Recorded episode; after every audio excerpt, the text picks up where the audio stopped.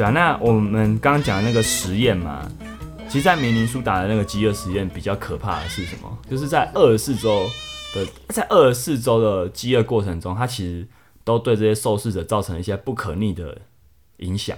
什么？我们之前有谈过，就是。什么皮肤啊，那些全部都变不好，然后性欲变差了。嗯嗯嗯。然后我看到印象很深刻的是，他们还有人会想要吃人。哦。对，然后就开始有一些心理上会有一点生病的状况发生。然后还有一个很 印象很深刻的是说，就这些人在其中有一些受试者，可能在实验之后发生这个实验之后，他们未来可能在看那种呃电影或是。色情片里面的片段里面发现，他们对于他们身体、他们的大脑对于看到吃东西的反应是远高于看到在交配的反应。对，就是说等于说他们的大脑开始已经有点对，已经对饥荒这个烙印在他的身体里面，饥荒的记忆烙印在身体里面，所以他必须等于说他已经有点难控制自己对于吃这件东西的想法了。我觉得这可以有些常常减重过的人，他们可能没有那么极端的经验。可确实已经变成说，他们对于吃会有一种很罪恶的想法。嗯，之后我觉得已经不远了，就是这这两种这两种状况其实并没有那么远。嗯，就是你会非常在意食物这个东西之后，其实你就你就等于说，你其实是在这个恶性循环里面，心态已经有点对啊，对了，那所以从这些经验来看，如果人必须忍受的饥荒越多，节食的经验越多次的话，你的大脑其实潜意识的会希望。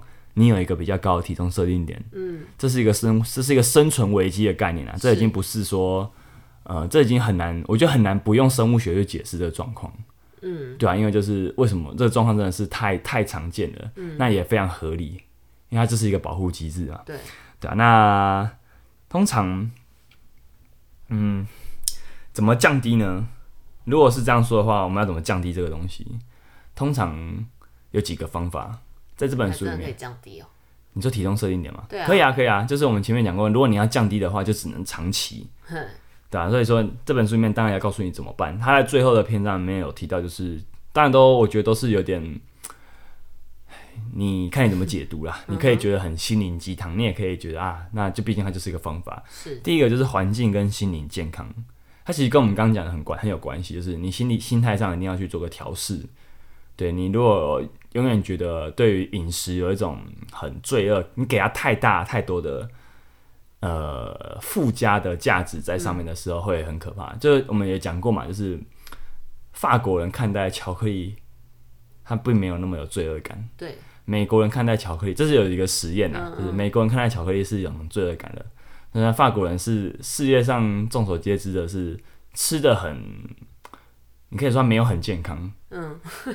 对，他们吃蛮多油，就是高油的东西。他们摄取热量其实不低，嗯、但他们的体重其实是没有很远比美国人低的。嗯，对，这在一个饮这在饮食界里面有一个词叫法国悖悖论。法国悖论就是说他们摄取的其实比较热量比较高，可是他们却有比较低的体重。为什么？就是很难解释，就是就是很多人在尝试解释这个现象。就你可以从文化角度啊，他们对于饮食比较不会有那种美式的那种。一个人在沙发上配着影集，然后吃着垃圾食物的概念，他们对于可能可能，但这个我其实不是那么确定。就是说这这几本书有提到这样的状况了，比如说他他们也是很都很崇，就是很赞扬法国式法国式的那一种，对于饮食是一种可能是一种享受社交，那他可能就是一种你跟你的亲友去享受的一个片的时刻。这其实会影响多少会影影响你的心理状态。嗯哼，对对对，这可是这个就有点更微妙，它是要透过文化的角度去去解释，所以我也不是那么确定说这个东西存不存在，可是它听起来蛮有趣的，嗯哼，对吧？所以我会觉得说，心理上你确实要去有一个，你必须要去调试啊，你必须要去接纳自己的状态，嗯、或者说你要你要有一个很你的现实观必须要是说这件事情是很长期的，嗯。你要健康的看待这件事情，你才不会说啊，我很想要赶快瘦，我明我下个月有场婚礼，我要赶快瘦，这样其实是很容易失败的。那那环境的部分是什么？环境的话，比较像是说，他其实这本书讲到环境的话，他是想要说的是，我们处在一个所谓西式饮食的环境。他讲的西式饮食就是，不是高油高糖，他只是讲的是那种糖类开始变多，然后在美国，在一九八零年代开始有一个政府比较开始规定你要摄取什么，那时候可能就是我们知道说一直以来都在争论到底是糖比较不健康还是脂肪比较不健康，uh huh. 是谁害我们肥胖？对，在一九八零年代是谁？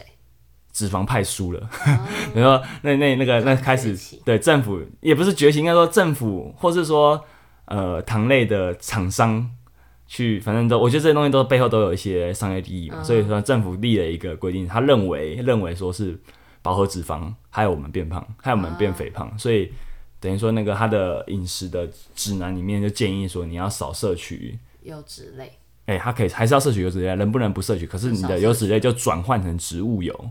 哦，对对对，那植物油一边开始，它就有很多食品工业就大量使用呃植物油，因为植物油里面又有细分欧米伽三、欧米伽六，这个就有点复杂。但总之就是大部分的植物油都是欧米伽六，那这也是我们后来比较廉价的、比较保存、比较比较容易的植物油，嗯，就大量的在食品工业被使用。是对，那作者认为说会，他会认为说糖类的崛起跟植物油的兴起跟脂肪的脂肪被打压这几件事情共同影响了西式饮食的基础。嗯，然后还有谷类，谷类大量的使用，不管是你吃的谷类，或是呃饲畜养就是畜牧业用的谷类，嗯、对，这是他的论点啊。我觉得就是这东西，我自己知道说还有很多蛮多争议，就是因为有些人就是他完全不吃无麸质啊，或者说他完全不吃谷类。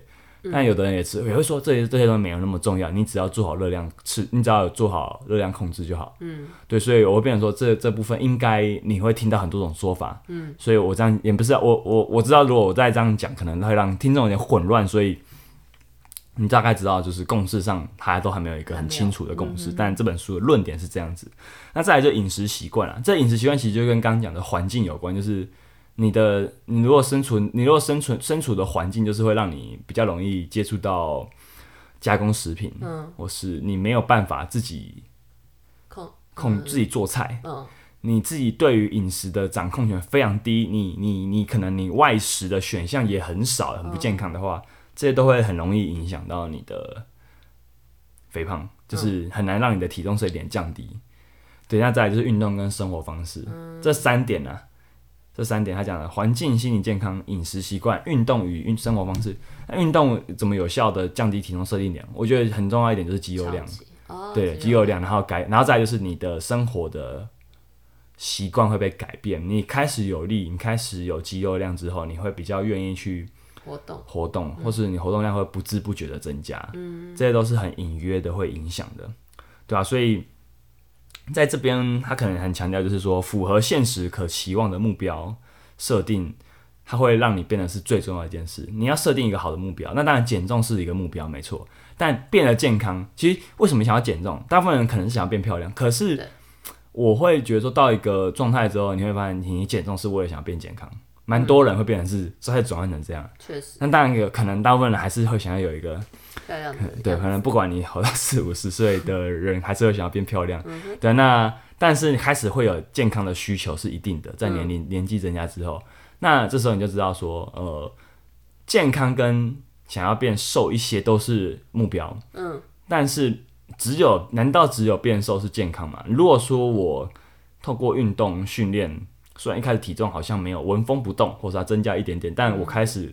对我的身体的控制更有感觉，我开始更知道怎么使用我的身体，跟它更熟悉了之后，我觉得这都是健康的表现啊。健康其实是，或是说好，你的健检上没有，其实没有什么红字，嗯，那体重没有那么顺眼，我们永远都觉得体重不顺眼，但就是你没有那么多要控制的东西的话，那其实你算是健康的。嗯，那如果说你有些红字的话，那你不妨就是看可以。就看你到底是什么问题去去处理。饮、嗯、食有问题就需要处理的话，你其实其实你减少一些加工食品，或是真的是真的是非常高油高盐的东西，对，那其实也会有帮助。嗯、对啊，那就是这些都是设定目标的一些很重要的心理建设上，就健康的指标，其实永远不是只有体重跟体脂。对，然后，那再来就是压力，压力我们在。两周前介绍一本书叫《压力》，对不对？那其实说压力绝对会影响，在这本书里面也提到，压力绝对会影响你的体重设定点。嗯哼，对啊，前面就提到，就是新的压力事件都会让你短期内会有增加的压力适应点，压、嗯、力呃，短期内会有一个增加的体重设定点。嗯、对对对，那所以这本书有一个一句话，我觉得蛮有趣的，是说，即使其他因素没办法控制。睡眠、运动、音乐、按摩、跳舞和笑声都有助于降低你的皮质醇。皮质醇是什么？压力荷尔蒙。所以说，它意意思就是说，哈，你可能吃的东西还是没办法那么短期内调整。可是其实你不要忘记，你光是管控好压力，就可以控制，就可以就可以让你的身体的体内状态是变稳定的。是。那它也会有利于你稍微去降低你的体重设定点，到一个你可能比较安全的范围内。对啊，所以说我会觉得说。呃，压力这件东西很常被忽略了，或者说睡眠也是啊。这本书也提到啊，你睡眠，因为睡眠、压力、肥胖这几个东西根本就是一个恶性循环，他们是完全都有关系。它几乎是变成一个网罗的感觉，就是你睡不好，因为压力导致你睡不好，睡不好又导致你压力高。对，那这个东西，就是你的体重增加可能就是结果，这就是会是一个你不想要的一个产品。嗯，对啊，那这部分就是。大家都绝对要去注意的地方，你要怎么样去管控好你的压力，管控好你的睡眠，这些其实都是我们只说好像做饮食控制就好了，但其实这些东西压力跟睡眠的议题绝对都包含在里面。所以其实饮食，我会觉得说换好像我们要注意的事情变多，但换个角度想，就变成说我们其实可以做的事情也很多。对啊，可以控制，你可以控制因素变多了。对对，我会觉得说原本好像你会觉得说饮食控制都。很难啊，很累啊。那如果说多了几个你可以控制的东西，你就不会觉得那么绝望了。对，所以我会觉得他他在这本书上还是有提供几个，我不知道大家听到会觉得，哎，这我都知道。但但但我会觉得这还是蛮重要的。啊、然后还有一个概念叫做，你要对你的。他他在讲饮食，也提到了我们之前讲的正念的观念。他用的词是正自觉，他觉得是他他讲的概念是，他用的词是说，你的你对于你在吃这种这个东西本身是不是有自觉的？比如说，他里面有提到，你如果吃巧克力没关系，你就你就好好的吃，嗯，去尝尝看的味道是什么，嗯，你如果吃完一个还是觉得很好吃，你再吃一口，嗯，但我不管你就是要，他就是要你一分钟再吃完。哦，好，就是你你吃一颗巧克力，可能就是要慢慢吃，吃到一分钟。因为有时候我们狼吞虎咽，尤其吃零食非常容易，一口一口就很快吃完之后，你是没有感觉的，你的感觉就很爽，就没了。就是塞进。对对，但如果说当你慢慢的细嚼慢咽这个东西之后，你可能会发现，哎呀，哎呀，就这样，嗯，好像没什么，这很有趣，这是正念啊，就是这就是自，就是你去觉察你到底在做什么。对。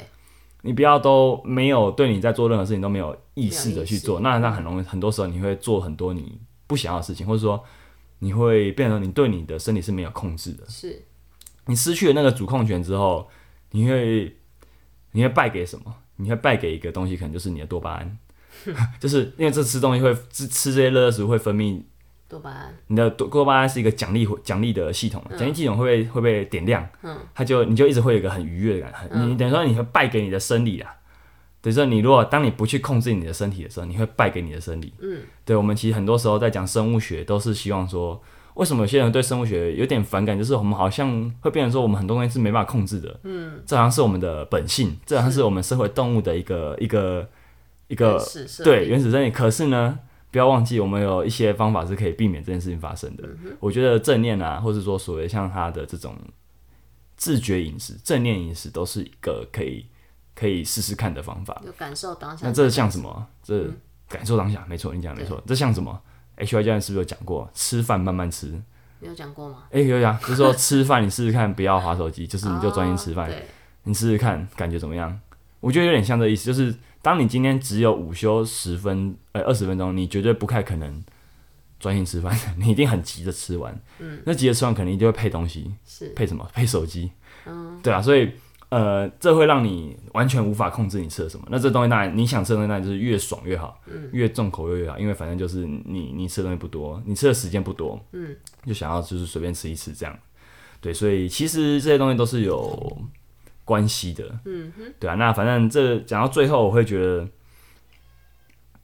这个领域啊，真的没有什么共识，还没有定论，很多东西都被推翻，包含这本书也有稍微梳理了一下糖跟脂肪到底谁是在美国那边啊，那美国就影响了各国，对啊，嗯、那这到底谁是肥胖祸首的一个真理分析？对，就是他就分析的那个那个脉络。当然，你可以感觉到这本书是站在糖、嗯、反对糖这一派的，所以他会有他的论点，可能就是会比较是，当然他有他的立场，对吧、啊？所以我会觉得说，你不要太相信任何人跟书，嗯、你去把握这些饮食界或减重界目前有的定论。对，比较少数的定论，嗯、那听就是我们说听起来很像废话的那些，你把握这些东西，你去试试看。执行的要素啊。对啊，都是啊，嗯、就是你你知道，但你不一定做得到。那要怎么做得到？其实我们也有提供一些方法。嗯。对啊，目标设定的部分嘛，对，我会觉得说还是一样的一个老问题啊。我们在讨论肥胖到底是怎么发生的。有些人会觉得说它是个人可以控制的，嗯，人定胜天。有些人会觉得说。哎、欸，像我觉得我最近读的这几本书都有一点点的，它会它会有一点点，我们有我们对于这些东西是不可以控制的嗯因素在里面。比如说什么这本书，我们为何吃太多里面有提到一个我我自己觉得蛮有趣的一个，也是算实验吧。还是说，其实肥胖这东西有七成是基因决定的。嗯哼。诶，比如说肥胖嘛，或者说我们的体重设定点啊，就是比较高的体重设定点这件事情，其实它是有可能有七成哦是基因决定的。嗯。我这样一讲，很多人会不服气。就会说，啊、那那我不想努力。对对对，或者说他就会摆烂。有两种极端，就是一些人会觉得说，怎么可能？嗯、那我那么多，我看过那么多减肥成功案例，但减肥成功是一时的。对啊，哎、欸，应该是对，没错，它是一时的。那但反正不管怎样都会有人不，一定会有人不满意，嗯、但也会有人就因此摆烂。嗯哼。可是他的解释是什么？他的他的立论是说，曾经有一个同卵双胞胎的实验是这样，就是我们要看基因的运作，一定会用同卵双胞胎。嗯哼，这我们可以在各个这种之前有讲过，分享过一本书叫《个性》，也是这样，嗯、就是同卵双胞胎的个性有没有有没有会不会影响啊？是先天影响多，还是后天的环境影响多？对，反正很像哦。所以肥胖的他让两个双胞胎。在可能在成长过程中是在不同的家庭成长，嗯，不同的家庭，对，可是发现大概有七成五的，只要有肥胖的话，他们这个这个双胞胎同时肥胖的一致率是高达七成五，非常的高。家家长是肥胖的，他被送到不同的家庭的双胞胎也会，他不一定，应该是说，诶、欸，我不确定他们家长是不是肥胖，但他就确实有一个，他应该是啊，他的我这样这样说好了，这个这个实验只有只知道说他们是双胞胎。他们是同卵双胞胎，但如果这同卵双胞胎他们都同时肥胖的话，这个一致率高达七成五。哦，对，那么这那边就不讨论说他们的父母有没有真的肥胖，因为肥胖有些时候就是他，我们知道基因它是有些时候有表现出来才算，对，没有表现出来的话就没有算，对啊，那所以所以他的 这样讲就是有点有点有点悲观啊，就是说我们好像很多东西都是天注定的，但其实不是，我会觉得说。我们我们看了，我开始我在这一年看了一些关于这方面的书籍之后，我自己会我自己的归纳是这样的：我们绝对有可以控制的因素，但我们也绝对有不可控制的因素。我后来啊，我看待我觉得我在看待人的很多事情上，比如个性也是啊，嗯，我嗯个性是不是有先天影响的？其实很多哦，对啊，其实非常多。你的个性很很多时候真的是你先天的性格已经决定一些了，嗯，但是你后天会环境。你后天遇到的人，你后天会遇到一些重大事件，都会对你有一些改变。那我会觉得说，你看，同样看待肥胖这个问题也是一样。我们可以控制什么呢？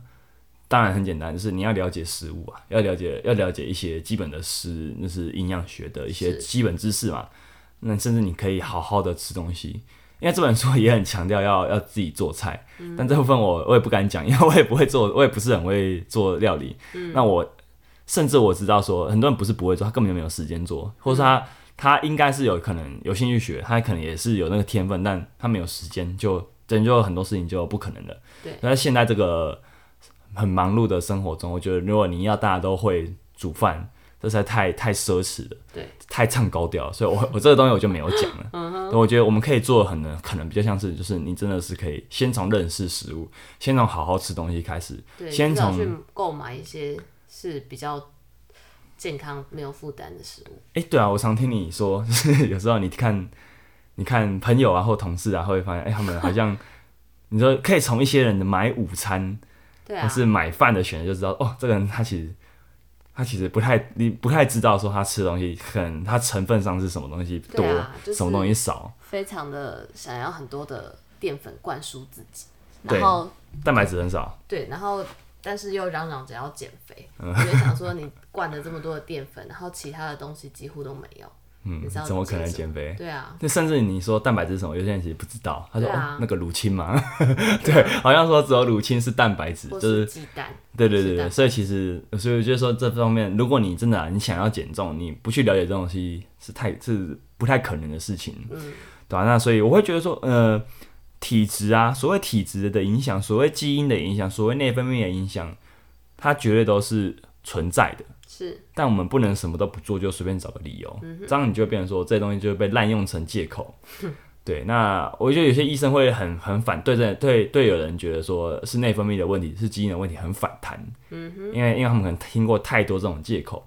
对，所以我觉得这本这些书籍里面都有提到，为什么这些体质因素是真的存在的。嗯，他他会他们有他们的解释，我也相信。但就是说，我们必须在个人层次上。呃，如果你真的有这个问题的话，你应该要去看看，回过头来看看你的生活，你到底通盘检视一下你的，不管你的饮食选择，不管你是你的生活形态是不是太少动了，嗯，这些东西其实其实真的是关键啊，就是我觉得是这样，就是我们先掌控我们可以控制的东西，如果可以控制都做了，还是不如预期，换一个心态，就是那可能代表一件事，就是你体内有一些你不可控制的因素在影响。但如果你该做的都做的话，我相信啊，如果你我们说该做的都做的话，你不太可能有太真的太重的、太不健康的体重，嗯，太不健康的生活，应该是不会的。对对，所以说你可能会最终你还是会觉得，我还是想要瘦一点。嗯，那最后最后的议题是什么？你要怎么跟自己，你要怎么接受自己？你要怎么跟自己相处？嗯、我觉得最后会回到是这个问题，嗯、这已经跟体重无关，这是你怎么跟你自己怎么认同自己的状态。对对对对，就是如果说你真的已经改，你变成一个很健康的生活形态人，但还是有点没有那么满意的体重的话，那就看你了。对，就是说你如果永远要无法跟自己和解的话，那确实你会过得很痛苦。对啊，所以说我会觉得，我会觉得这部分我自己的推论是这样。对我怎么看待说肥胖这个议题，它到底是？我们老问题啊，就在讲，很很常在讲，到底是先天的还是后天的？我自己的看法是这样，对，那所以分割成可行的小目标，我觉得是一个很好的做法。设定目标上面，嗯、你把你的那个目标安排上面，把一些就跟一开始讲的一样嘛，对，做那种自己设做不到。对对对对对，那或是说你把你的目标转移到其他事情上，比如说同样你知道说同样是健康好了。那我今天越举越重，这个东西，嗯、我今呃，我今天的肌力训练越做越好，我今天运动表现越来越好，嗯、其实也是的，对啊，所以我会觉得这些东西都是这本书提供的一些小技巧，或是我个人的分享，嗯，所以这个就是我们今天这一集啊，想讨论的这本书，我们为何吃太多？我们为何吃太多？嗯，那你听完的感觉呢？我觉得蛮有趣的啊。哪部分有结合到一些之前对于那个体重还有那个内分泌的一些知识？是哦，啊、我觉得看到后来都很发现蛮多东西都重复出现的，我觉得就是蛮好玩的、啊。因为大概就是这个这个这个脉络之下，然后只是提及到不同。但你又可以对，那你又可以感觉到真的很多地方是没有共识的。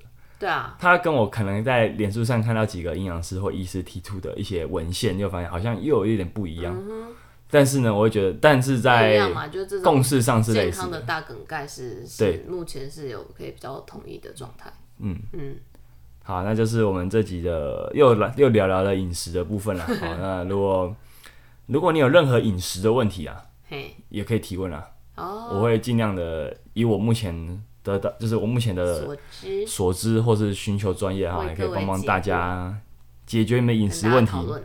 对啊，那最后。分享完这本书的最后，我们今天再干嘛？再讲讲那句老话：按赞、订阅、加分享，留下你的五星评价，留下你的五星留言之后呢，留言追踪 IG 订阅电子报，也可以小额赞助我们喝杯咖啡。喝咖啡。好那就这集到这边啦，我们下礼拜见，拜拜。拜。